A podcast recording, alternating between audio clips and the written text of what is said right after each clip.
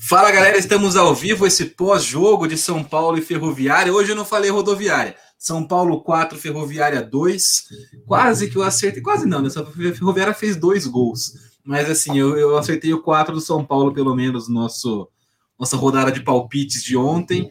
Eu imaginei que seria um jogo com bastante gols, né? São dois times que, que jogam para cima. O Bruno Mezenga deixou dele, então ficou. É, quem acompanhou o Sou Tricolor de ontem sabia que Bruno Mezenga era uma, uma arma da Ferroviária, sabia que eu, pelo menos soube porque eu falei que o São Paulo poderia fazer quatro gols, tá, ele estava aí, e, e, então fica aí, não, eu cheguei mais perto de acertar, eu acho que eu sou o campeão dessa rodada do bolão, então palmas para mim, parabéns para mim. São Paulo agora enfrenta o Mirassol, fantasma, Zeca Cardoso e Carlos Borges. Muito boa noite para vocês. Boa noite, Felipe. Boa noite, Zeca. É, não acho que o Mirassol é um fantasma, né? É, é mais uma das dos folclores, né, que criou nesse, nesse último ano.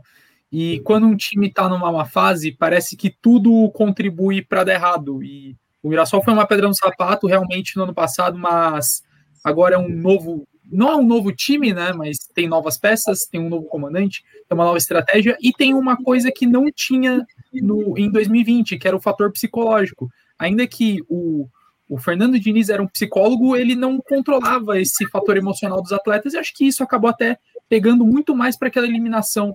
Tanto que quando o Mirassol faz o segundo gol, né, a, a, câmera da TV dá um close no Fernando Diniz, e ele, meu, aquela, aquela imagem, né, ele todo chateado, e parecia que ali tinha tudo acabado, só que era 20 e poucos minutos do primeiro tempo. Então acho que aquele, aquela foto do Diniz, aquele retrato foi o corte essencial do jogo. É, claro que vai ser um, um, confronto difícil. O Mirassol tem um, um projeto muito legal, é um dos, dos, projetos mais legais de time do interior de São Paulo. E vai ser um belo jogo, mas acho que o São Paulo com os pés no chão e apresentando o futebol que jogou hoje pode, pode sim sonhar com uma final. O Fernando Diniz, eu gostava, gostava dele como técnico do São Paulo. Tem gente que não gosta, mas você pode gostar ou não gostar do Diniz. Não dá para negar que ele, que, ele, que ele deu muitas figurinhas boas de WhatsApp pra gente. Muitas, e essa daí, contra é uma figurinha maravilhosa das melhores figurinhas de WhatsApp que eu tenho hoje no WhatsApp é aquela do Fernando Diniz, lamentando, serve para várias ocasiões. Zeca Cardoso, São Paulo Ferroviária, uma atuação bastante tranquila, né? a gente esperava até um jogo um pouco mais difícil, né? no, a gente estava discutindo ontem que era um, um, time muito qualificado, a Ferroviária, mas o volume do São Paulo muito grande de novo, né? Muita chance, cara, foi quatro, mas poderia ter sido seis, sete, que, que não, ia, não, seria nenhum absurdo, não. Ou tô falando bobagem? Não, você nunca fala bobagem. Boa noite, Felipe. Boa noite, Carlos. Boa noite a todos. É, o volume, como você disse, o São Paulo tornou a partida é, mais fácil. É, a gente esperava ontem até a maioria dos palpites teve goleada, como você, até o Carlos é, falou, acho que 3 a 1 mas a gente citava que, que seria um jogo complicado, poderia se tornar um jogo complicado. E o São Paulo fez de tudo para descomplicar o jogo. E que partida de Martim Benítez. Há tempos não vemos um meia fazer a partida que ele fez. Tudo que ele tentou deu certo. Que jogador foi nesta noite o argentino? Impressionante. Eu até cheguei a comentar no Twitter, cara. O, o Benítez, ele não apenas ele. Porque tem aquele cara que sabe achar o companheiro muito bem dentro da área. Ele não só acha, ele coloca os companheiros em situação clara de gol, com uma facilidade. Hoje ele fez muito isso, né? Fez alguns jogos também, mas hoje foi impressionante o, o que o Benítez fazia. Parecia aqueles jogador apelão do FIFA que você dá só o triangulinho na área, o, o cara ia meter no gol. E realmente uma contratação muito boa, a gente falou algumas vezes aqui no programa, um cara que a gente não tinha essas características no jogador de São Paulo há muito tempo, né? Esse cara distribuidor de bola, esse cara que tem esse, esse passe agudo. E para esse jogo do Crespo, mano, para a proposta de jogo dele, isso tem, tem tudo a ver, né? Casa muito essa, esse estilo do Benítez, essa qualidade de passe, de bola em fera do Benítez, com, a, com o que o Crespo quer ver o São Paulo jogar. Né? E, e, a gente vê cada vez um pouco mais maduro. Eu achei que São Paulo fosse jogar um pouco melhor hoje, tanto que eu até ousei no, no meu palpite, embora também tinha, né, não, não, sei se o 4x0 talvez realmente fosse um exagero, mas é, é, acho que foi o primeiro jogo depois de um bom tempo. São Paulo realmente, ok, precisamos entrar com aquela, aquele volume, aquela intensidade que a gente estava jogando no começo da temporada. São Paulo, depois do, do jogo contra o Rentistas, já, já, já não foi aquele, aquele ímpeto assim tão grande, mas deu uma, uma diminuída na, na marcha, né? Contra o Corinthians, contra O, o Racing é, tentou um pouco mais, mas é, foi, foi um jogo muito né, um pouco mais fraco do São Paulo. Depois teve partidas no, no Paulistão. Vocês acham que o, é, além da oscilação normal, também tem um pouco isso, né? Voltou agora esse clima um pouco, um jogo um pouco mais decisivo, um pouco mais importante. E o São Paulo voltou a ficar ligado no 220, Carlos? Eu acho que são alguns fatores que deram essa, essa virada de chave no São Paulo. Primeiro, voltar a jogar com o time titular. Né? Os, dos quatro empates consecutivos, utilizou o time titular só em uma ocasião, que foi contra o Racing. E lembrando que foi uma partida na Argentina pela Libertadores, e a gente sabe como é que é, é time brasileiro contra argentino no, no, no estádio deles. É, é uma partida mais difícil, e, e acredito que o São Paulo entrou naquele jogo para não perder e pontuar fora de casa numa fase de grupos da Libertadores é essencial. E outro fator também, né? Além desses quatro empates consecutivos, esses quatro resultados negativos, entre aspas, foram todos fora de casa. O, a última vez que o São Paulo tinha jogado no Morumbi foi no dia 29 de abril, é, e que coincide com a última vitória do time, que foi contra o Rentistas pela Libertadores. Então, acho que o time jogando é, de forma completa, né, ainda que com os desfalques do Daniel Alves e do Luciano, e o time foi tão bem hoje que, por um instante, eu esqueci que esses caras não jogaram. O, o São Paulo hoje não, não é mais é, dependente de atletas individuais. Claro que esses caras, eles, eles são pontos fora da curva do elenco, até no futebol brasileiro, mas o São Paulo hoje é um elenco, e acho que isso é mais importante. Hoje deixou isso muito claro. Claro que o Daniel Alves acho que é, é não tem jogador que substitui ele à altura hoje. Mas o, o São Paulo foi super bem, e acho que o fator de estar tá com é, os 11 que são considerados titulares, ou os mais importantes, é essencial e também jogar em casa, né? É, o pessoal vai chegando aqui na live, o TM3C pede um salve, tá aí o seu salve, Fernando Henrique da Selva. Boa noite para vocês. Boa noite para você também, Fernando Henrique da Selva. Quase Licil, mas acho que é da Selva mesmo, né? E pessoal que vai chegando, deixa o like, se inscreve no canal. Vamos movimentar esse pós-jogo. São Paulo classificado para a semifinal do Campeonato Paulista. É, vai pegar o Mirassol e a outra semifinal ficou Palmeiras e Corinthians. Né? O, já são definidos então esses jogos né, do, da, da, próxima fase do Paulistão. Né? Ainda não tem o horário definido, mas imaginamos que, que vão deixar o clássico às quatro da tarde. Já, São Paulo já é isso, é isso. É isso, é, quatro. é, o clássico, o clássico às quatro. Então, provavelmente o São Paulo no domingo à noite contra o Mirassol, no, no Morumbi também, já que tem a melhor campanha do Paulistão até aqui. É, aliás, com, com a vitória de hoje, garante, vocês que são os matemáticos do grupo, é, a, a, o, o, assim, o, todos os jogos em casa ou não? Hum, não. O Corinthians chegou a 27 pontos, né, com a vitória. 28. 28 Corinthians? Sim, 28. Então não, porque São Paulo foi a 30, né? Isso, isso. Foi se, a 30. O São Paulo, se o São Paulo empatar, fica com 31. E se o Corinthians ganhar, vai para 31 também, né? Daí precisa ver os critérios. É, se eu não me engano, são saldo de gols. E o, o São Paulo tem quase o dobro. É um absurdo de saldo de é. gols, né? É, então é, acho, acho que... que o saldo de gols é vantagem. Só precisa ver esse detalhe. Não está matematicamente certo, mas não dá, dá para dizer que está pra, é, praticamente. Se chegar à final, deve fazer o segundo jogo em casa. É, o, deve, deve decidir em casa, né? O, Isso. Paulistão. O, o Fernando Henrique disse que é da selva mesmo, então fica aí o, a, a confirmação. O Maurício Brito pergunta: com esse futebol que o São Paulo vem apresentando, tem chance de ser campeão? Essa é a pergunta que o São Paulo mais faz aqui no programa e que a gente mais quer saber, acho que mais quer saber, né? Já que já que tem tanto tempo sem títulos, tem, tem essa necessidade. E eu acho que a gente vai de novo falar sobre isso, porque é uma pergunta importante. São Paulo chegando na semifinal de Campeonato Paulista. A gente, que chances tem, né? A gente já falou isso. Chances tem. É um, é um bom time, é um dos melhores times hoje do, do campeonato. Palmeiras, a gente sabe que é muito do forte Brasil. também.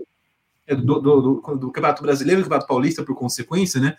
É um, é um time que chega muito, fo é, muito forte. O Palmeiras é um time muito bom também, né? E, e, a gente vai ver o Palmeiras agora de verdade no Paulistão nessa fase final. Né? Hoje já pegou um jogo que não é fácil contra o Red Bull, conseguiu a classificação. Mas não jogou e... com o time titular hoje, né? É, ainda manteve aquela base que vinha jogando o Paulista. É, os jogadores titulares do Palmeiras que, que vem jogando a Libertadores estavam no banco. Acredito que isso possa mudar quarto, domingo, porque pela proximidade do jogo, até por ser um clássico, uma semifinal contra o Corinthians, Acredito que isso possa mudar, mas o Palmeiras já não jogou com o time titular, totalmente titular hoje. Mas o São Paulo, o que eu acho mais bacana foi um ponto que o, que o Carlos tocou, do ponto psicológico do São Paulo. Hoje, quando estava 4 a 1 o jogo, é, o time baixou a intensidade, que é natural. Tiveram as trocas, alguns jogadores não entraram bem. O Shailon erra um passe ali no, na, na lateral esquerda, quase. O São Paulo toma o segundo gol. Prontamente, na saída de jogo, o São Paulo já voltou a ter mais intensidade voltou a ter boas jogadas ali pela esquerda com o Reinaldo, o Rojas atuando mais, o Hernanes.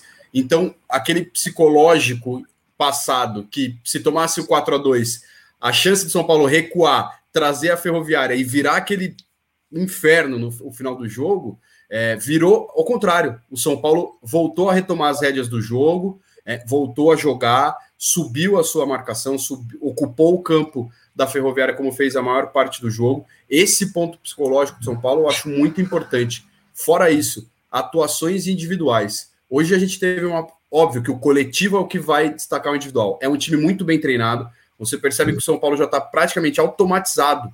É, sabe onde buscar cada jogador, tem as tri triangulações, a ocupação de espaço, cada um sabe o que fazer em tão pouco tempo do trabalho do Crespo. E aí aparecem as individualidades. A partida do Luan e do Lisieiro hoje foi muito boa, muito segura os dois por dentro do meio de campo. O Renato Cajá, que é um cara muito experiente, muito bom jogador, não jogou. Ele fez aquele gol de falta que é um absurdo, não tinha o que fazer. É, mas ele não fez mais nada. E ele é um excelente jogador, muito em função da dupla de volantes. O Igor Vinícius foi muito bem. Eu acho um jogador que tem potencial. Ele é jovem, o Igor Vinícius que tem 24 anos. Ele, ele, ele é jovem, ele tem potencial. O Orejuela já no, no meio de semana fez uma boa partida. A partida do Gabriel Sara foi muito boa. O Benítez nem se fala. O Pablo fez uma partida boa. A movimentação dos três jogadores de frente hoje foi muito boa. E achei muito legal a escalação do Gabriel Sara na teoria, no lugar do Luciano, né? Não foi essa função que ele fez, mas ele entrou muito na área. Ele deu a possibilidade do Benítez não ter tanta marca, é, a preocupação de marcar no meio de campo, acompanhar volantes. Tanto é que quando o Benítez estava mais solto, ele toma a bola do quarto gol. O Pablo, ele, ele faz a pressão, a bola espirra, sobra no, ele toca no Pablo, o Pablo devolve nele, ele dá é, a bola para o Pablo fazer o quarto gol. É, então, o São Paulo está construindo maturidade psicológica, maturidade dentro de campo, foi, fez 24 faltas hoje. Fez muita falta. E é importante fazer falta, ela faz parte do jogo. O São Paulo sabe parar o jogo. Muitas vezes os zagueiros vão saem da linha de, do trio para atacar uma bola um pouco mais no meio de campo para parar o jogo, porque sabe que tem que fazer isso. É, essa maturidade que o São Paulo vai construindo é, e o espírito desse grupo parece que o São Paulo se credencia fortemente a ser campeão e tem, entre aspas, uma facilidade a chegar à final, já que enfrenta o Mirassol, que não pode se comparar a Palmeiras ou Corinthians. Até mesmo o Corinthians nessa fase é, ruim, vamos dizer assim, ou um time é, com menor qualidade, não dá para comparar o Mirassol. Então, o São Paulo tem um caminho teoricamente mais simples para chegar à final e acho que sim, hoje pode se credenciar como um dos favoritos ao campeonato, ao título. Pessoal, vai chegando então aqui na live, deixa o like, se inscreve no canal, manda seu comentário aqui no chat, sua pergunta, sua análise sobre o São Paulo, São Paulo classificado para a semifinal do Campeonato Paulista. O Fernando Henrique diz que o Zeca está certo, exatamente isso, psicológico. Se os caras não começam bem, é porque a camisa pesa mais ainda. Se começam bem é bom, mas a resposta sempre é grande. O Maurício Brito diz: não podemos esquecer que da última vez que São Paulo enfrentou o Mirassol não tivemos sorte. Será que isso estava faltando para o São Paulo? Um pouco mais de sorte? Também, mas a sorte também vem muito com confiança. Acho que tem muito a ver com o que o Zeca falou agora, né? A questão de confiança ela, ela, ela atrai essa questão da, da sorte, da, o jogador confia mais naquilo que vai tentar dar certo, um chute de fora, um drible, um cruzamento mais ousado. A gente vê o São Paulo arriscando mais, tentando mais também. A sorte é, é aquele lance, você faz a sua própria sorte. Já diria. Não, já diria o duas caras do Batman mesmo. É uma frase do, do, do, do Batman. Até eu tenho tatuado no meu braço. Você faz a sua própria sorte. E o que é isso? Você trabalhando e dando essas possibilidades, pode ser que surja um momento de sorte. Se você não fizer acontecer, não vai aparecer a sorte. E o São Paulo hoje faz acontecer. O São Paulo deu 18 chutes a gol hoje. na verdade, 18 finalizações, 10 chutes no gol. Acertou 10 chutes no gol, é um, um, um percentual alto. É. Então, o São Paulo apresenta volume, é, o São Paulo tem a confiança pelos resultados, tem uma confiança que vem do banco também. É, um treinador que, diferente do Fernando Diniz, eu também gostava do, gosto do trabalho do Fernando Diniz, gostei é, do trabalho do Fernando Diniz.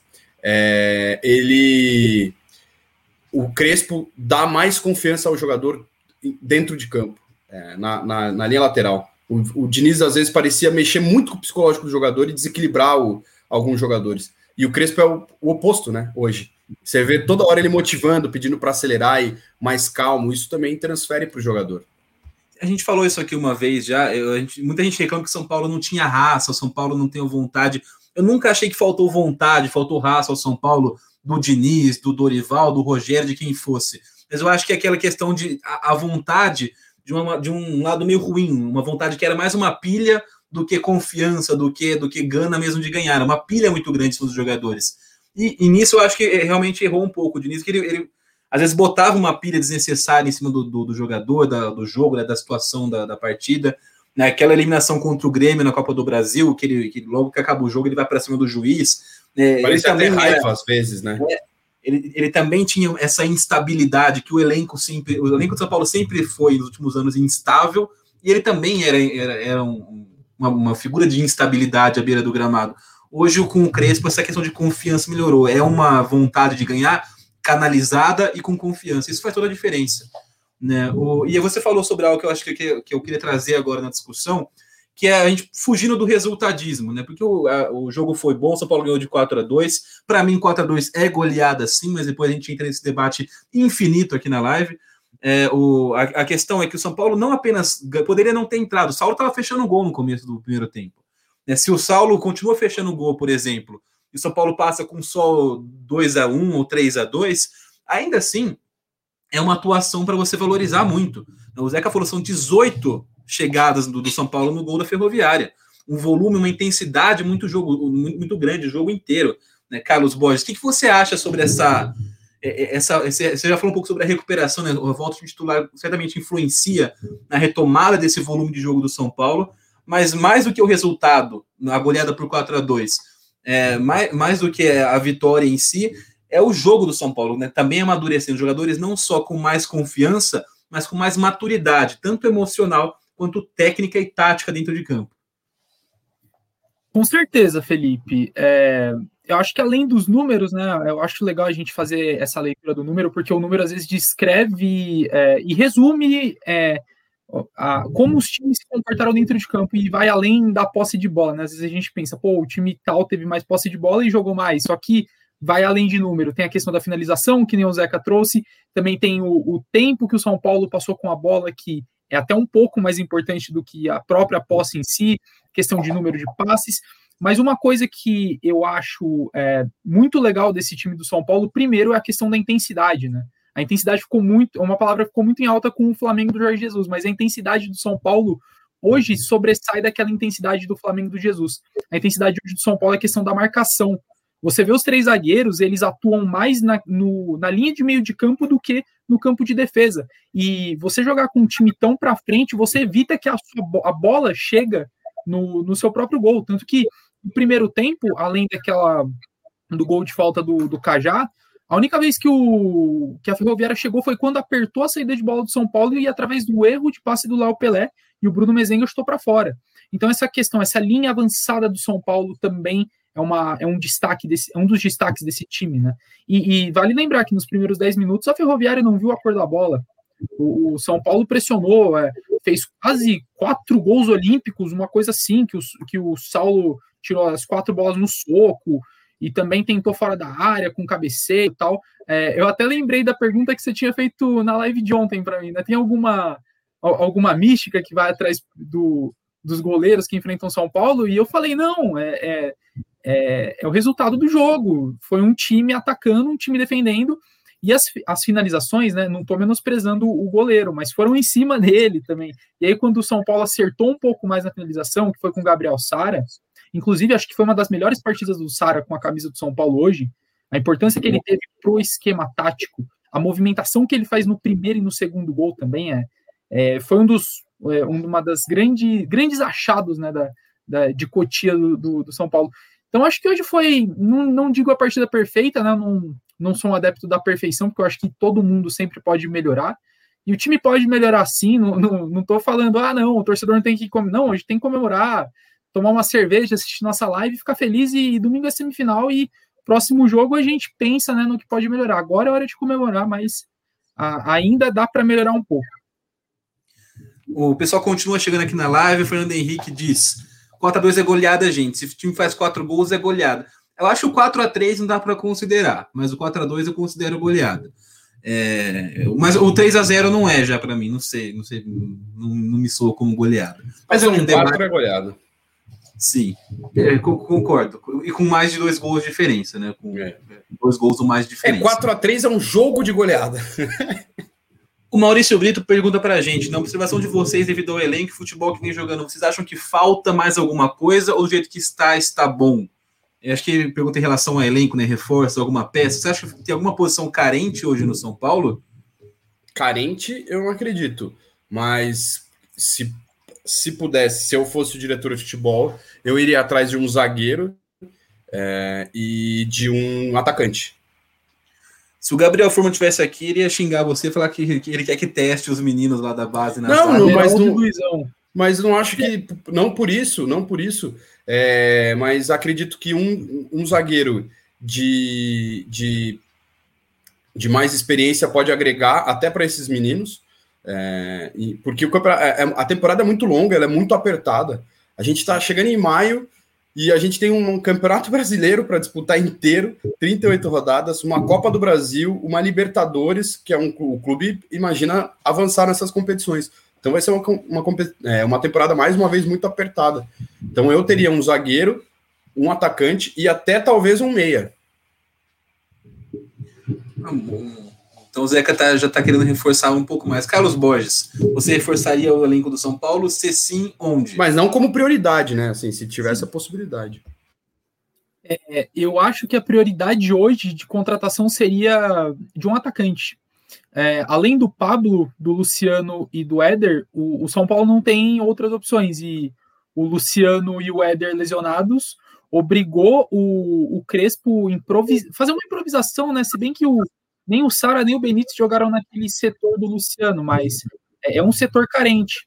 A, a zaga, eu acho que dá para reforçar, mas não seria minha prioridade. Eu acho que dá para aproveitar, fazer teste com o Beraldo, Beraldo e o Luizão. Mas o, o questão da, da, questão do ataque, eu até ia fazer uma pergunta para o Furman se na base né, tem alguma, alguma solução para o São Paulo né, de, de questão de atacante. Porque faz tempo que o São Paulo não, não lança um atacante, né? É, tinha o Brenner aí, pro ano passado. Ah, o Brenner. É que o Brenner subiu em 2017, né? Aí eu lembro do, do Brenner lá quando ele subiu. Eu não, o Brenner subiu uma criança ainda, né? É, subiu com 16. Eu lembro que o Brenner subiu junto com o Sara, os dois com 16 anos. Mas assim, eu, eu, digo a curto prazo mesmo, sabe? Além do. O Brenner foi acho que o último atacante, né, que, que subiu. Eu lembro que tinha aquele Pedro, mas não. É, subiu o Galeano agora, né? O Galeano. O Galeano, é, agora é, é, é, atacante. É que o Galeano é mais de, de lado de campo, né? É, o, o, eu tô com o Carlos Borges, né? só acho que se eu fosse forçar algum setor ainda seria o ataque, porque o Éder e o Luciano, além de tudo, tem essa questão das lesões um pouco mais frequentes. O Luciano é, sofre um pouco com lesões, o Éder também é um cara já um pouco mais velho. O Pablo, ele tá jogando muito bem. Ah, e o detalhe, o meu zagueiro seria canhoto, tá? Ah, eu ia falar isso. Se fosse trazer um zagueiro, teria sido é, um canhoto. Meu zagueiro seria canhoto. Que eu gosto muito do Bruno Alves, mas quando ele cai para o lado gosto. esquerdo da zaga, é, prejudica o jogo dele e a saída do São Paulo, né? Então, quando, normalmente, quando, quando ele tem jogado, é no lugar do Léo. O Miranda e o Arboleda tem ficado titular meio que fixo na, na zaga do São Paulo. E aí o Bruno vai para a esquerda, ele não consegue, não tem o mesmo desempenho na saída de jogo que tem o Léo Pelé. Então, acho que um zagueiro canhoto para o São Sim. Paulo, se fosse reforçar as zagas, teria uma, uma, uma prioridade. E o ataque, acho que o ataque por essa questão de. de é, o Pablo é um cara que oscila bastante, o Luciano e o Éder conviverem um pouco com lesões, acho que falta também um nome um pouco mais para reforçar, porque o Vitor Bueno e o Gabriel Sara podem fazer a função, o Galeano eventualmente pode jogar ali, mas acho que é legal ter alguém mais de ofício para cumprir esse papel, né? E agora vamos projetar então né, o, o, jogo contra o Mirassol. O São Paulo vai, vai encarar, a gente falou rapidamente no começo do programa sobre se tem um fantasma, se não tem um fantasma, né? E, e, e para vocês, né? O, o, Mirassol também, assim como a Ferroviária, é um jogo bastante complicado, não é um, não é um jogo fácil, mas se você for analisar que normalmente é um clássico na semifinal, e aí a gente tem que tomar muito cuidado quando fala isso, né? Para não parecer o cara do Corinthians falando que o Guarani do Paraguai foi um presente de Deus, mas é que o, o caminho de São Paulo é isso que o Zé falou, ele é um pouco mais tranquilo, porque ele evita um clássico, uma situação Sim. de tensão, uma situação, um, um, jogo muito mais nervoso, então né, tem um caminho um pouco mais tranquilo que o Corinthians e o Palmeiras que vão se enfrentar na semifinal. É, Para vocês, e ainda tem outra, né, outra vantagem, que é jogar em casa. E estar com a classificação encaminhada na Libertadores. Então, todo esse contexto hoje é muito favorável para o São Paulo. Tem um caminho teoricamente mais fácil no, no estadual, tem uma, uma, situação, uma, situação, muito bem encaminhada na Libertadores da América em questão de classificação, né? tem a vantagem de jogar em casa, se mata-mata. Então, para vocês, o, o, São Paulo e Mirassol é um jogo para para mais um, um desempenho nível contra como foi hoje contra a Ferroviária ou espera um pouco mais ou um pouco menos de dificuldade em relação à partida de hoje? Começando com o Carlos. Eu acredito, né, é, que vai ser o, o, São Paulo que a gente acostumou a ver essa temporada, né? É, sem ser com o time de suplentes, né, que pela falta de entrosamento, falta de ritmo, não consegue manter essa, essa condição que o, que o Crespo deseja do time, né? É, lembrando que, assim, o, o Mirassol, ele foi um time que teve uma campanha um pouco modesta na, na primeira fase, né? É, brigou até a, a última rodada para se garantir como o líder do, do grupo D, né? grupo D, se eu não me engano, isso, do grupo D. É. E, e assim, foi até o final e, e perdendo, sabe, sem um padrão de jogo tão eficiente como foi na Série D do, de 2020. Claro que o nível do, do Campeonato Paulista é muito alto, mas ainda é um time que demo, tá demorando para encaixar. Tanto que classificou na, na última quarta-feira contra o Guarani, que foi o, o pior classificado, foi em nono da, da, da, colocação geral, classificou nos pênaltis, fez uma partida muito discreta. Né? Não, tô querendo dizer que contra o São Paulo vai jogar da forma igual, pode mudar e tal, mas eu acho que o que a gente vê, né, fazendo essa previsão do que os dois times vêm apresentando, o São Paulo sim é hoje favorito. E, e assim, Felipe, é, essa questão do, do Mirassol é uma coisa que pegou muito para o São Paulo, né, no, nesse passado recente. Tanto que hoje eu abri o, o GE. Globo, é, o Crespo entra em campo hoje com pressão de 28 eliminações do São Paulo nos últimos 10 anos. Meu, sabe, parece que é sempre uma questão de, de colocar uma pressão no elenco. É claro que a, a, fase recente não é boa, mas o trabalho é curto, o trabalho é novo, são novos profissionais, são novas oportunidades. E eu sempre acredito na redenção, na redenção do ser humano e futebol é fase. Hoje você pode estar bem, amanhã você pode estar mal. E, e é um novo São Paulo, então o torcedor tem que estar confiante sim, pelo que vem apresentando e não pelo que apresentou na última temporada. Gostei da sua, da sua frase mística é, sobre o ser humano, bacana, sobre a redenção. É, o pessoal tá falando muito do, do Benítez aqui nos comentários. Né? A gente já falou que o cara jogou demais, um cara diferenciado né, em relação a essas características. Não tinha no, no São Paulo há muito tempo. Então o Michel diz: Ó, Benítez, que jogador é esse, cara? O melhor jogador do elenco? Para vocês, rapidamente, Carlos, melhor jogador do elenco do São Paulo, Benítez? Não, por conta do Daniel Alves. Zeca. Eu sigo o relator. Ótimo, então. então. Eu também concordo que o Daniel Alves é o, é o cara mais diferenciado, né? Você tem, você tem, um cara como o Daniel Alves no elenco. A gente pode falar daqui a pouquinho sobre a convocação do Daniel Alves, que a gente falou já no programa recentemente, que ele era um cara de nível é, absoluto mundial ainda. Acho que a convocação do Daniel Alves é, é nada mais que coerente do Tite, até pela falta de opções na lateral direita. A Silvana também, obrigado Vasco pelo Benítez, o Instituto São Paulo agradece. Lembrando que o Benítez está apenas emprestado ao São Paulo, ele pertence ainda ao Independiente, né, do, da, da Argentina, então ele está ele tá no São Paulo por empréstimo. Imagina a pressão para não, não, comprar o cara se ele mantiver essa, esse, essa regularidade, esse nível de atuação ao longo da temporada. Óbvio que a temporada é muito longa, a gente está no começo, a gente está no Paulistão ainda, nem começou o Brasileirão, mas é a gente já, já pode imaginar a pressão que vai ser para comprar o Benítez em definitivo, caso ele consiga manter esse nível durante toda a temporada. Aliás, você falando assim, você pensando em planejamento, levando em consideração a questão financeira do São Paulo, que não é das melhores, vocês já começariam a planejar um esforço para a compra em definitiva do Benítez? Zeca, começa você agora. Sim, sim, acho que é um jogador diferente. É, o, vai, vai depender de valores, né? Porque saiu por um milhão e, e, e poucos, né? A, a, o empréstimo quase 2 milhões de reais, né? Para a contratação dele. Acho que, se eu não me engano, são 300 mil dólares, não foi isso? Acho que foram 300 mil dólares para o empréstimo até o final da temporada. É, é, dá uns 300 mil dólares. Eu, eu me esforçaria sim, porque é, não sou um profundo conhecedor da base do São Paulo que, igual o Furman, mas eu não vejo a curto prazo um meia com essas características formados, formado dentro de casa. É, não vejo no mercado brasileiro um meia com, com essas características e trazer um cara de fora é inviável, é, principalmente pelo mercado sul-americano ser pautado pelo dólar, né? E o Brasil a gente tem um pequeno problema referente a isso, né? Os valores são um pouco altos para nós. É, mas eu acho que seria um, um, um, reforço, mas precisamos ter calma. Torcida do Vasco é, ama ou odeia o Benítez, né? Tem aquele dizer que ele era sonolento e tal, mas o São Paulo tem um trunfo na mão. O preparador físico do São Paulo é o mesmo preparador físico é, do Independiente que o, o Benítez jogou muita bola e foi campeão da Sul-Americana. Então, é, mas calma, mas sim, já começaria conversas, tratativas, sondagens e engenharia financeira, como é a moda, para tentar garantir o Benítez, sim, cara. E você, Carlos Borges? Sim, sim, com certeza. Eu estava até pensando isso durante o jogo, né?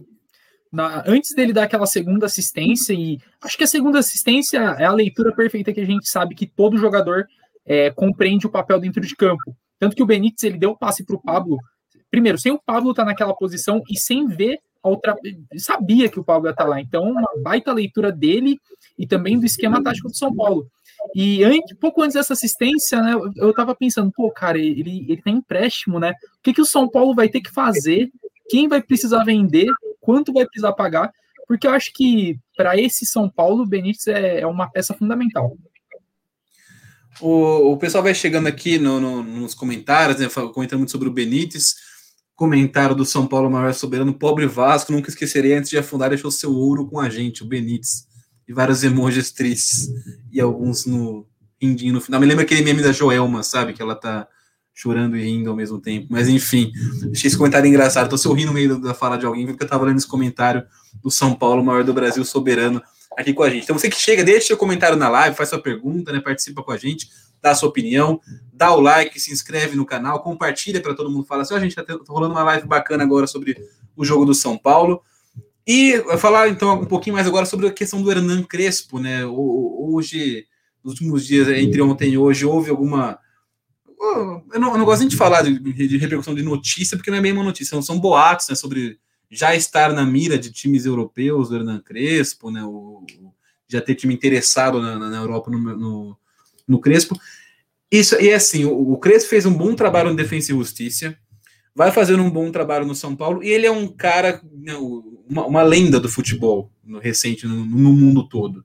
Então ele é um cara que, é, não sei nem se, é, se esse boato, esse rumor realmente é verdadeiro, não quero nem discutir ele especificamente, mas é, é uma realidade que o São Paulo tem que estar preparado para vocês, por ser um cara que além de estar fazendo, está no começo de carreira muito promissor, com bons trabalhos, já ter um nome muito forte como jogador na Europa, isso pode abrir portas mais facilmente para o Crespo do que abriria para outros treinadores sul-americanos para vocês? Sim, sem dúvida, até por ele ter começado a carreira na Itália, né? Ele começou a carreira dele fora do Brasil. É, mas acredito, não conheço pessoalmente, mas vendo o perfil dele nas entrevistas, na postura dele, não seria um cara que sairia para é, qualquer lugar. Tipo o Kudê. Não que o Kudê tenha feito errado, eu faria. Acho que, acho que é difícil. Chega um time da primeira divisão espanhola e você não ir, mas acredito que o Crespo não sairia por uma proposta tipo a do Kudê quando ele saiu do Inter. É, Acho que o Crespo que gostaria de alçar voos maiores se fosse a Europa, é, em times de um escalão um pouquinho maior, é, tipo no Sevilha, é, na Espanha, esse escalão, times de Europa League, pelo menos. O fato dele já ter um mercado na Europa é, é pode ser ruim para o São Paulo, porque ele vai ser olhado com um pouco mais de atenção, um pouco mais de carinho por esses clubes. Por outro lado, pode ser algo positivo, porque ele não precisa agarrar qualquer oportunidade que aparecer. No caso do Cudê, é uma oportunidade de ele, ele pegar o Celta de Vigo, é uma oportunidade realmente difícil deixar passar, porque quantas oportunidades o Eduardo Cudê teria para assumir um clube espanhol da primeira divisão, né, no, no, momento, ainda mais treinando no futebol, treinando futebol no Brasil, né, que a gente sabe que é muito instável, o contexto do Inter não era nem um pouco favorável, né, pelo contrário, tinha muita gente, apesar da liderança do Inter no Brasileirão naquele momento, que não gostava do Cudê, que, que, que, que, criticava o trabalho dele, né, e, então acho que o contexto para o Crespo no ambiente, no, no, no São Paulo hoje é um pouco mais favorável, e acho que esse, o fato de ele ter um pouco mais de mercado europeu também faz com que ele não tenha tanta pressa, acho, né, nesse lindo que o Zeca falou, para ah, chegar um Celta de Vigo, um Alavés, ele não precisa, não, não vai fechar as portas da Europa para o Crespo se ele não pegar agora, porque ele, ele é o Hernan Crespo, né? ele é um é, atacante pode... que é muito conhecido e faz bons trabalhos, né, Zeca? É, e, não, e não podemos esquecer também que a carreira dele está engatinhando. É, é um, foi um trabalho muito bom no Defesa e Justiça e agora um início de trabalho muito bom no São Paulo. É, mas é um cara que tem mercado na Itália, por ter jogado lá. É um cara que tem um certo reconhecimento na Inglaterra. Ele foi campeão no Chelsea. É, então é um cara que tem mercados importantes, até pelo fato de a Inglaterra ser, ter hoje o melhor campeonato do mundo, acho que isso é indiscutível, é nacional. E a Itália retomando a sua força de anos atrás, não igual anos 90, anos 80, começo dos anos 90, mas a Itália se é, novamente entre as grandes ligas. Novamente a Itália querendo fazer lugar, isso pode ser preocupante, mas acho que é muito boato mesmo, assim, não, não imagino que agora um cara assim, no meio do ano, o Crespo falou, ó, oh, gente, tô pegando meu boné, tchau, obrigado. Acho que não é muito o perfil dele, não. Eu também acho que não. Eu acho que é, acho que é o, o, tipo de rumor que a gente vai começar a ouvir com um pouco mais de frequência, imagino, né, daqui para frente. E né, ainda, ainda, mais que quando o time está bem e, e, a gente sabe que há um interesse né, de, de, de, repercussão, de audiência, de sensacionalismo. Então, também qualquer qualquer comentáriozinho já vira um rumor, um boato, uma notícia, um suposto interesse. Então, acho que esse é um tipo de coisa de, de conversa São Paulo vai acaba tendo que conviver um pouco ao longo dessa, dessa temporada, né, durante a passagem do Crespo no São Paulo, porque ele é um cara com mercado, com reconhecimento na Europa. E, e, e assim, a gente, a gente, falou agora sobre a questão de também estar numa carreira muito no começo, né? É, se, o, se o Crespo estivesse na NBA, ele seria um rookie ainda, né? Porque você tem até cinco anos né, na, na, na, na, na NBA, o cara é considerado um contrato de rookie, não, não de novato, né? De, de então, é, também tem um pouco de calma. Eu, eu acho que concordo com o Zeca nesse sentido. Bom, mas eu acabei de ver um negócio aqui que me assustou, hein? O empresário do Crespo é o mesmo empresário do Cudê, que é o, o Bragarnica. Mas, é, mas... A gente mas tem que lembrar que a, que a, saída do Cudê foi porque a diretoria do Inter é, não deu o respaldo necessário para o trabalho dele e também não cumpriu as promessas que, que havia feito quando ele fechou com o, o Colorado, né? Então ele não saiu porque, tipo, ah, tal, é, é, que não, nada presta e tal. Tanto que eu acho que na, na ocasião que ele saiu, o Inter estava apresentando os melhores futebol aqui do, do país. Mas ele saiu por problemas internos. Então ele não, ele não tinha mais clima. Eu acho que a manutenção de técnicos estrangeiros aqui no Brasil depende de como a diretoria vai tratá-los, porque esses caras eles vêm aqui é, para não estou menosprezando os técnicos brasileiros, mas eles vêm aqui para trabalhar. Você me promete um projeto, então você cumpra. Eu estou aqui dando minha palavra que eu vou fazer o meu melhor. Então dê o seu melhor. E a diretoria do Inter não, não deu esse, esse respaldo para o Cudê e a primeira oferta que ele teve da Europa, ele, ele foi para o Celta. Então, mas aí esse é, esse é o ponto também, né? Tem, tem, tem esse detalhe. É, é muito difícil assim, imagina a gente aqui na nossa função de jornalista hoje, você recebe uma proposta de um lugar menor é, para ir para a Europa ser correspondente. Cara, é muito difícil você querer ficar aqui, cara. De verdade, o país que a gente vive hoje, É, e ainda mais no futebol, imagina no futebol, cara. Imagina você trabalhar no futebol brasileiro, é, que é praticamente zero possibilidade de planejamento, zero respaldo, é, zero profissionalismo. Pô, chega uma proposta do, do Mallorca, segunda divisão da Espanha, você pensa em ir, cara. Chega uma proposta do Reading, da segunda divisão na Inglaterra, você pensa em ir, cara. A gente, a gente tem jogador que faz essa opção, o Rafael, cara, que é um baita goleiro, e por sinal é da minha cidade de Sorocaba. É, ele, ele tava, quando ele saiu do Napoli, não, ele não estava no Napoli mais, ele estava na Itália. Não lembro o time que ele estava na Itália. É, cara, ele teve proposta e sondagens, inclusive do São Paulo. Ele teve sondagens do São Paulo, pessoas do São Paulo conversaram com ele, ele preferiu ir para jogar na segunda divisão da Inglaterra, segunda divisão, porque o cara vai morar na Inglaterra e vai jogar num o a Championship hoje é muito mais organizada do que o Campeonato Brasileiro da primeira divisão. Não, não, não falo de qualidade, cara. Sim, o, a, a Championship é uma das 10 maiores ligas em, financeiramente no mundo. É, é, é deve uma ser. Segunda, uma segunda divisão que está entre as top 10 ligas mais ricas do planeta. É, então, então é muito difícil esse lance do mercado europeu, muito, muito por isso. E assim, não estou nem entrando no mérito de qualidade de vida, de possibilidades. Você está numa Europa, você está aberto ao mundo, é, querendo ou não, nós vivemos no eurocentrismo, né? Mas você na Europa você está aberto a muito mais, muito mais possibilidades. Então é muito difícil. Mas Crespo não sai, hein? Até 2022, final do seu contrato, vai ser bicampeão da Libertadores, bicampeão do mundo. É, o otimismo do Zeca Cardoso.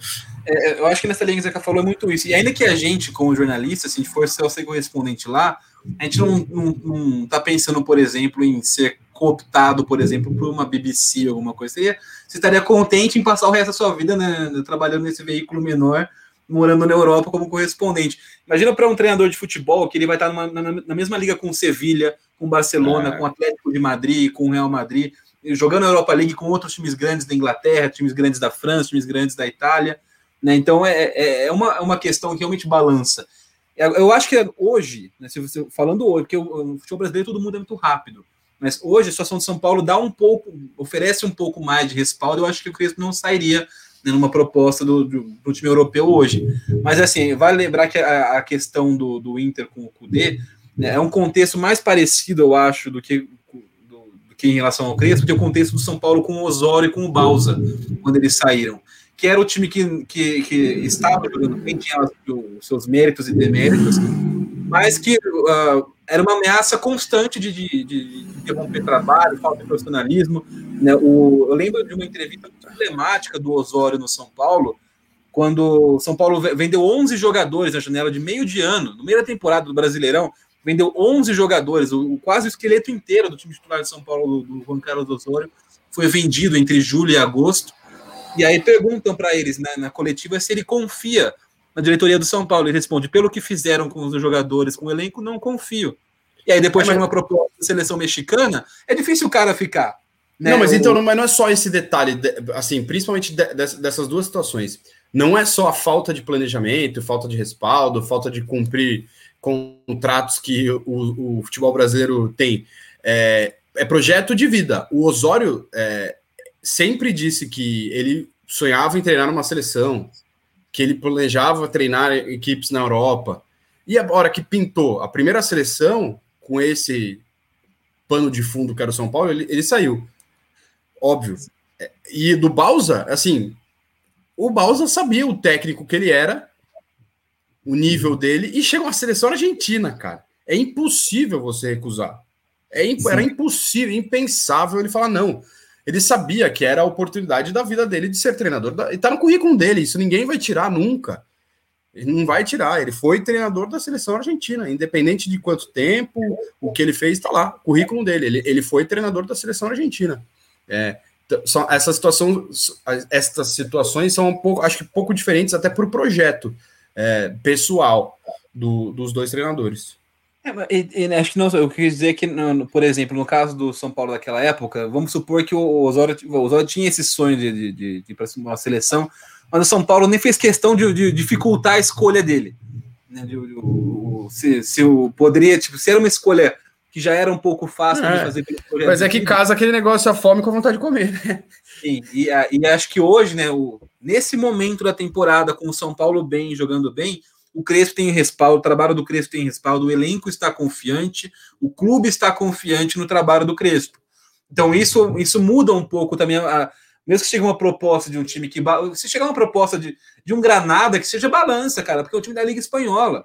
Chegar um time de uma proposta de um Parma, uma, uma proposta de um Aston Villa balança, mano. Porque é, o Parma ele jogou lá, né? Ainda, é, então. Balança mais ainda. Né? Eu pensei, né, justamente Se eu não me engano, disso. ele trabalhou nas categorias de base do, do Parma. Acho eu acho que, que ele começou lá. É. é, primeira experiência dele, né? Se eu não me engano, ele começou é, lá. É, é, então, o, o, né, você chega, é óbvio que vai balançar, mas se o São Paulo conseguir pelo menos for, colocar uma dúvida na cabeça do cara, isso já, já é alguma coisa. Que os times daqui não, normalmente não conseguem nem isso, né? O cara ele já tem a vontade de ir, já é um mercado mais atrativo financeiramente, qualidade de vida e tudo, oportunidade de, de, de carreira. E aí os times aqui ainda não, fazem uma questão de, ok, vamos, vamos fazer um trabalho legal, dificultar a escolha dele, fazer ele ter, quem sabe querer ficar, botar aquela pulguinha atrás da orelha da pessoa. Né? E, e eu acho que hoje, nesse momento, o São Paulo tem isso. Porque o São Paulo parece dar confiança e respaldo do trabalho do Crespo, o elenco está confiante. O clima é de confiança, essa palavra-chave do São Paulo hoje. Mas sem tomar cuidado, porque também, é, como tudo no futebol brasileiro, é muito instável essa confiança. A gente viu, né, o, a confiança, entre aspas, abalada depois de uma sequência. Quando empatou um jogo contra o Corinthians com o time reserva, já começou, ah, mas por que, que poupou o time?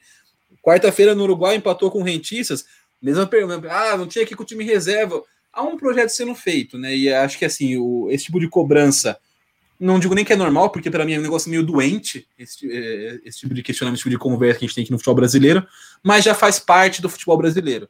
E aí saber como o, o não o, o, o, elenco e o Crespo, porque eles parecem estar fechados com esse objetivo, mas como que o ambiente do São Paulo vai, vai refletir e vai, é, e vai filtrar ou não filtrar essa pressão, esse, esse tipo de, de, discussão quando ela acontecer, porque oscilação vai acontecer. E não, não adianta a gente querer viver no mundo ideal de que é mas a torcida está confiante, está todo mundo confiante, porque a gente sabe que a hora que oscilar, o pessoal começa a reclamar. Então, né, a gente sabe que o grupo está fechado. Quanto, quanto será que o Clube São Paulo vai deixar de. É, vai impedir que isso interfira em algum momento? Você levantou o dedinho, Zeca? Diga. É, é para mudar completamente de assunto, mas é algo que passou pela minha cabeça. Domingo, Mirassol, é, a gente vai ver se a prioridade realmente é o Campeonato Paulista. É, porque terça-feira, nove e meia da noite, por mais que seja no Morumbi, é, mas já, já, joga domingo, joga terça, jogou, se, se, jogou quarta, sexta, domingo e terça. Terça-feira tem o um jogo contra o Racing. É, domingo, é, Mirassol. E aí, titular domingo, misto terça, misto domingo, misto terça, é, misto domingo, titular terça reserva domingo, titular terça. É, até porque são pensando, vamos supor que, considerando uma, uma, possível final, também já aumenta de novo né, a, a sequencinha de jogo. Exato. Eu, o, que, o que eu faria? Titular domingo, misto terça. Seria uma, fórmula um pouco, um, um, pouco mais segura. Né? Acho, que, acho que garantia vaga na, na final do Paulistão, nem questão de prioridade do, do Paulistão uma questão de situação de campeonato do Paulista e questão de campeonato do, do da, Libertadores. Né, a gente já falou ontem que a situação do São Paulo está bem encaminhada na Libertadores, tem dois jogos em casa. Eu tentaria dar uma segurada para não cair, para pelo menos chegar na final do Paulistão, né? Garantir a vaga na decisão. E depois está definido as datas do, do, do, Paulista? Deve ser sexta e domingo de novo? Eu não, então eu não São sei. dois jogos, né? Eu tinha a impressão que não estava definido, porque eu, eu, vi uma notícia hoje de que o, até o Brasileirão poderia ser atrasado de acordo com o final do Paulistão. Não, mas então, a pra... final é dia 23, né? O último jogo é dia 23. Isso tá é, definido, então, eu, tá? eu, então, eu não sei, porque eu, eu vi uma notícia hoje falando que o Brasileirão poderia atrasar. Vou, vou confirmar aqui com vocês. Eu dei uma, eu dei uma apurada e, e eu tenho uma fonte que ela me disse que é, vão definir a final do o dia da final do Campeonato Paulista dependendo do, dos times que forem, né? Isso é, essa pessoa me disse na segunda-feira, né? Só que agora a tendência, né, que pelo menos um, um time, né, de, Série A vai estar na final. Só que o problema é, é que está envolvendo um calendário da federação com a CBF. O problema mesmo é a CBF. Se fosse pela Federação Paulista, a final seria no, a primeira seria no dia 23 e a outra no dia 30, só que o Brasileirão começa no dia 29. Então atrasaria a primeira rodada para esses times envolvidos. Aí a federação está em negociação com a CBF para ver o, o, dia que vai ser, mas a tendência é que seja no dia 20. Por enquanto, o primeiro jogo dia 20 e o segundo dia 23. É, eu imagino, por exemplo, que se for, for uma final entre São Paulo e Palmeiras, estão calendários apertadíssimos nesse começo de temporada. Né? Todo mundo está com calendário apertado, mas são times com calendário mais apertado nesse início de temporada. Eu acho que haveria uma força um pouco maior para espaçar esses jogos, né? Pra, eu acho que é justamente o contrário. Principalmente se for, principalmente por, por, por, pelo Palmeiras, por briga política e tal. Acho que joga sexta e domingo. Bom, é, vamos aguardar, né? Já diria o poeta. Vamos esperar ver as definições, mas é, é porque me, me, me, bateu essa dúvida agora, porque eu, eu, tinha esquecido que tinha o jogo da Libertadores na, na, na terça-feira.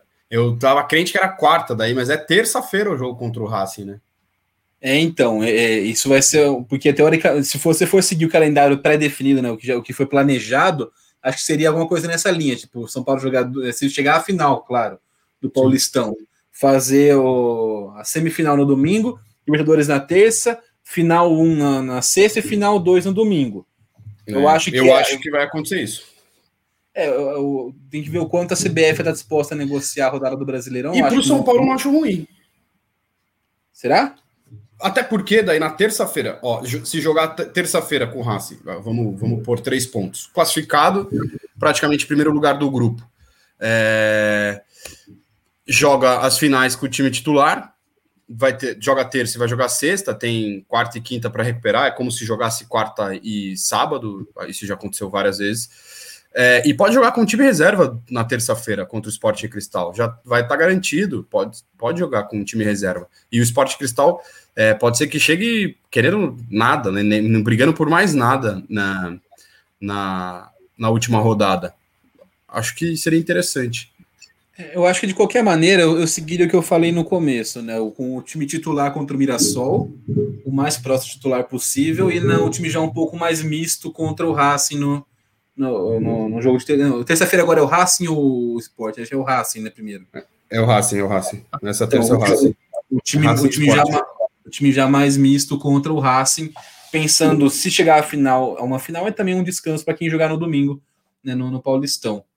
O Zeca se desconectou, se ele ficou muito pistola com alguma coisa que eu falei, tá? acho que ele acho que ele não gostou, cara. Ele falou: que, como assim? Misto contra o Racing? Né? Não, não, não dá certo, não. Felipe, mas assim, se a gente parar para pensar Zeca, que o, o, o, São Paulo está é, hoje em vantagem no, no, grupo E, divide a mesma pontuação com o, o Racing, oito pontos. Se empatar com o Racing no Morumbi, os dois ficarão com nove. E na última rodada enfrenta o Sporting Cristal, que acho, assim, é quase unânime que não vai disputar a Sul-Americana, não vai brigar por nada. Então, vai entrar com aquela maior vontade do mundo. E se o São Paulo terminar com 12 pontos, o Racing também, o São Paulo classifica como o, o líder do, do grupo E, né? É, eu acho que tudo vai depender, na real, também da questão do, de como o esporte cristal chega no último jogo. É, se, do jogo entre esporte cristal e rentistas também nessa semana. Porque se o esporte cristal vencer o rentistas passa o rentista na classificação e passa a sonhar um pouquinho mais, quem sabe, com uma vaga na Sul-Americana, né? que não são todos os terceiros lugares que vão, né? São só os melhores. Mas aí dá para dá tentar sonhar.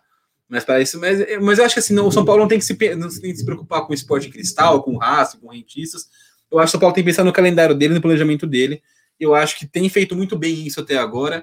Né? Eu não sou um defensor ferrenho de de, da importância do Paulistão, eu acho que é um campeonato um pouco mais irrelevante, mas mesmo assim, né, concordo com o que o Crespo fez essa semana de colocar o time reserva no meio de semana contra o, o Rentista no Uruguai.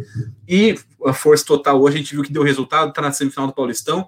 E eu farei a mesma coisa agora no, no, no domingo, time titular contra o Mirassol. E aí depois no meio de semana dar uma misturadinha com alguns titulares contra o Racing para já pensar, caso chegue, a uma eventual final do Campeonato Paulista. Se não chegar na final, se cair para o Mirassol, aí já vai já, colocaria time titular contra o Racing também, porque já vai abrir um pouco mais o calendário. Mas eu acho que o, o, o São Paulo é o favorito nesse confronto e, de, e deve se planejar com a possibilidade de chegar em uma decisão do Paulistão. É, o pessoal continua chegando aqui na live. É, é, tá tarde, a gente já dá, vai bater nossa uma horinha de live que estava marcado. O Zeca sumiu, mas eu acho que a gente pode começar a combinar aqui, Carlos Borges, de no, no, a gente não sabe que horário. Oh, o Zeca voltou. Olha aí. Me perdoe. O que Me aconteceu perdoe, aí, Caí, é, só esqueci de um detalhe: bateria no computador. Ah, pequeno detalhe, né? Muda pouca coisa. O, o Zeca voltou, mas voltou meio. Tá meio travado numa. Voltei. Agora, agora aí. Agora. É, tá, tá, tá, é. tá, indo, tá indo. Foi bateria do computador.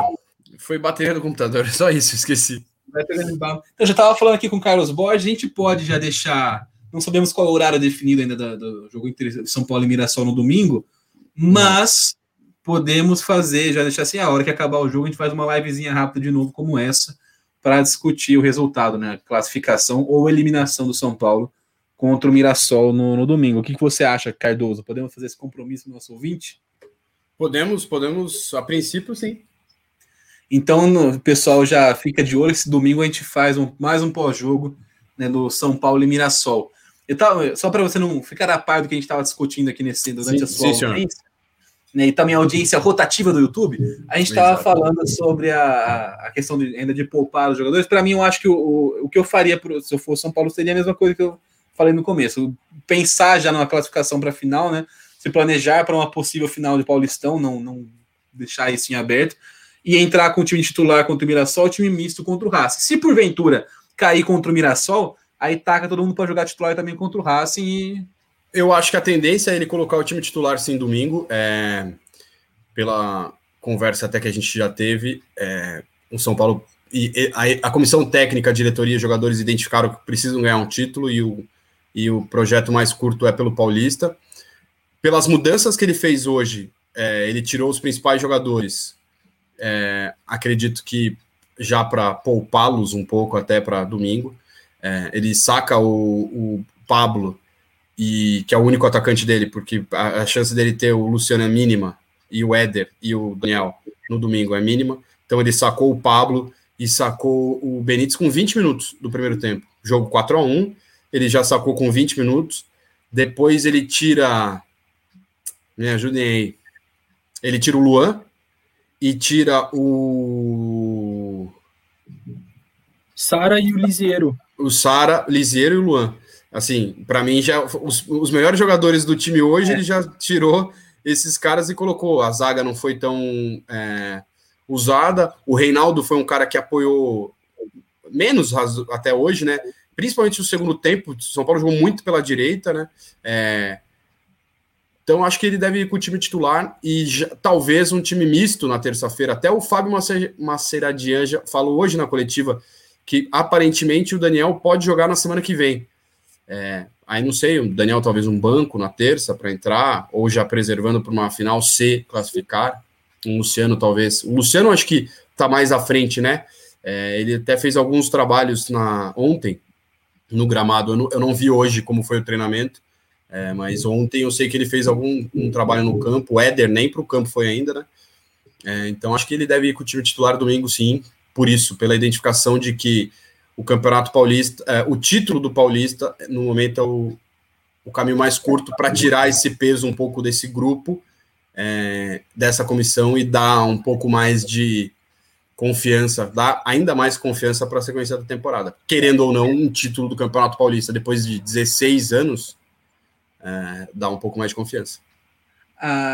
quando o, o, técnico tira né, os jogadores que foram bem na partida, a gente fala muitas vezes que é para ser aplaudido pela torcida. Como não tinha é. torcida no Morumbi hoje, dá para deduzir que sim, é para já pensar no time titular contra o Mirassol no domingo, semifinal do Campeonato Paulista. Então, assim como ontem, para fechar a nossa live de hoje, os palpites de vocês para São Paulo e Mirassol. Vou colocar aqui na tela os palpites de vocês, começando com você, Carlos Borges. Quanto será São Paulo e Mirassol para você? Acho que o São Paulo leva essa por 2 a 0 Então vamos lá, vou colocar aqui para você poder tirar o seu print e cobrar o Carlos Borges depois. São Paulo 2, Mirassol 0. Zeca Cardoso, seu palpite para São Paulo e Mirassol semifinal do Paulistão. Bom, o Mirassol teve uma das piores defesas da primeira fase, se eu não me engano, a terceira pior defesa. O São Paulo, melhor ataque. É, 3 a 1 3 a 1 então. É o palpite do Zeca Cardoso. Vou colocar na tela para vocês também poderem printar. Se der alguma zica, algum problema, vocês sabem quem cobrar o É, CPF. com joinha. Ou joinha Isso do. Reinaldo. É, boa. Tá, tá um negócio meio Big Brother, né? Quando ele faz aquele jogo da Discord que eles tiram uma foto com plaquinha, essas Pô, coisas. eu não, não assisti, cara, infelizmente. Não, não participei. Perdeste, perdeste. O meu palpite para São Paulo e Mirassol, eu acho que dessa vez vai ser um. Apesar da defesa do Mirassol ser ruim, eles vão entrar fechadinho. 1 a vai ser um 0. jogo, Mas, não, 2x1, um Ah, né? dois são a um. 2 1 Vocês estão com o Gabriel Furma. Então o, placar está. É, o Gabriel foi o cara das apostas, ele é o cara da base e das apostas. Né? Então ele é o cara que. que, que gosta da estatística. Para ele, ele falou que ontem que a. Estatisticamente, a vitória mais frequente no futebol é 2x1, então ele foi de 2x1. Errou. Né? Foi o dobro do 2x1 hoje. A Simone diz São Paulo 3, Mirassol 0. O Caio Rossini diz Zeca Monstro. Né, Caio meu Rossini, grande repórter aqui de Sorocaba, cara. Grandíssimo repórter aqui da Rádio Cruzeiro. Um dos caras que mais conhece o futebol do interior do Brasil. É, tem que falar com o Carlos Borges. O Carlos Borges está montando um projeto de futebol do interior aqui na nossa na, na rede contínua para um programa voltado para o futebol do interior. Então aí, Caio Rossini, se quiser falar com o Carlos Procure nas redes sociais, então, o Caio Rossini, arroba Caio Rossini. Sem brincadeira, o cara conhece tudo de, do futebol do interior. E não só do Brasil, hein? E não só do Brasil, hein? O cara vem com os negócios absurdos. Você viu na Malásia? Eu falei, meu amigo, não sabia nem que jogava futebol na Malásia. Cara, aí, ó, Carlos Borges, oportunidade para É, mas de Nick Fury e chegar com a iniciativa do, do futebol interior da RC, né? Chegar com aquele, aquela plaquinha, aquele envelopinho e falar assim: ó, você tá na iniciativa, é tipo Vingadores, né? Só que a gente não tem o, o- a habilidade da Viúva Negra, a força do Hulk, mas estamos aí. E torce... Caio Rossini é torcedor do New Orleans Saints. Gosta de É, NFL também. E tinha, não sei se ele tem um projeto ainda, ele tinha um projeto do, do Saints aqui no Brasil. O Zé Cardoso também é fã de NFL, né? É, é, nosso- nossos times. aliás, Torcedor dos Giants. O, o- o Caio com, com o Saints, o Zeca com o Giants e eu com o Dallas Cowboys, a gente não tá numa fase muito iluminada. Né, no- Ah, mas o sol há de voltar a brilhar. Ah, o, o Giovanni dos Santos de São Paulo, 1 Mirassol 1, aí vai para os pênaltis, vai ser 4x3 Mirassol. Meu Deus. Gostei porque, porque ele é específico e porque ele colocou camadas de drama na decisão para o São Paulo, eu acho isso legal. Não, e O cara- 4x3, assim, só o Mirassol perde ou o São Paulo perde pênalti também? É, fa- é, faltou especificar isso, o, É, o Giovanni. Vai ser fa- 4 por a 3 favor. tipo, o São Paulo perde um pênalti, o Mirassol perde dois, É. ou cada um vai perder, vai, vai para as alternadas. Qual vai ser essa, essa a, Por favor, isso é uma a- informação importante. É, se, se ele acertar tudo, cara, a gente tem que chamar ele para fazer parte do programa. É, ele vira apresentador. Participar, pode ser no- no lugar. Porque aí eu, eu já fiquei, fiquei engabando que eu acertei o 4 do São Paulo de ontem para hoje. Se o cara acertar a ordem dos pênaltis aí é porque né, o cara tá com, com pacto. O Caio Rossini são seus olhos, é que então respondeu seus elogios. Ah, aí. eles são, eles são bonitos. Eles são bonitos. E diz sim, Saints Brasil nas redes sociais. Então, se você é fã de Ah. NFL, fã do New York Saints, siga o Saints Brasil. Que New York Saints, ó. New É, York o Saints New tá- Orleans, perdão, você falou do New York Giants, eu confundi. New Orleans Saints na, na- nas redes sociais, o Saints Brasil, siga então no- o, o perfil do dedicado à cobertura do Saints. Né, Pessoal, vamos ficando por aqui então. Domingo a gente volta no pós-jogo de São Paulo e Mirassol. Havia aí uma expectativa de que talvez o Gabriel Forma pudesse aparecer ao longo do programa, ele não apareceu, ele está no Morumbi. Deve estar um frio no Morumbi, essa, essa, altura da, da noite. Deus Saudades. me dibre. É, saudade, eu acho que é mais, mais- hoje mais saudade da torcida, da, da, da arquibancada, que de qualquer coisa, né? Qualquer aglomeraçãozinha estava topando nesse, nesse tipo de, de situação. Saudades do. de- da arquibancada. 2022. É. Vocês É acham que final, segundo semestre vai ter torcida? O que vocês acham? hein? É, eu, eu acho que uma, coi- uma coisa é ter torcida, que eu não duvido de nada, outra coisa é poder ter torcida. Não, não, não. Esse eu não tô. esse Eu não entro mais no mérito das coisas terem lógica no Brasil, cara. Acho, acho improvável esse ano ter. in- Infelizmente, acho que não. Esse ano É, ainda pela não. Aqui no pela Brasil, né? caminhada também acho que não. Mais um capítulo difícil na vida do brasileiro. Pessoal, vamos tirar esse baixo astral. É é hora de. Se Sexta-feira. você não- Se você não for dormir, eu vou jogar um pouco de FIFA agora. Eu Tem a, a- a- a liga do, de fim de semana da Weekend League da do Ultimate Team. Vou tentar fazer um, um papel menos melancólico nessa, nessa edição hoje do que nas, nas passadas. Pessoal, então, Carlos Borges, seu destaque final, seu boa noite. Bom, meu destaque final vai né, para a grande atuação do, do Gabriel Sara, né, que a gente estava até discutindo na live dessa semana sobre os jogadores que subiram, como Shailon e Paulinho, se deve aproveitar, acho que sim, patrimônio do clube, vem da base e a solução está na base. Quem contrata jogador é, é, é rico, europeu e Acho que não, não precisa fazer contratação milionária para fazer um time brilhante. Um abraço, meus queridos, e nos vemos no, no domingo, né? Se tu, e espero que para dar boas notícias para os camaradas que estão acompanhando a gente. Um abraço. Zeca, você boa noite, o destaque final. É, partida muito boa do São Paulo. Para mim, entra no, nos, no hall das melhores partidas sob o comando do Hernan Crespo. E que partida de Martim Benítez. Martim, te estranho, é, Tico? Dale, vamos. Meu destaque final vai para o comentário da Simone, que é ninguém menos que minha mamãe assistindo a nossa live tarde. Olá. Dorme cedo, tá lá no, nossas fãs assíduas. Inclusive, ela se refere, não decorou os nomes do, do, Carlos, mas ela sabe que o Zeca é o do rugby e o Carlos é o do spoiler. Então já, já sabe quem é quem, que é fã assíduo do nosso programa. Beijo, mames, te amo. Pessoal, boa noite, um aquele abraço, até domingo, no pós-jogo de São Paulo e Mirassol.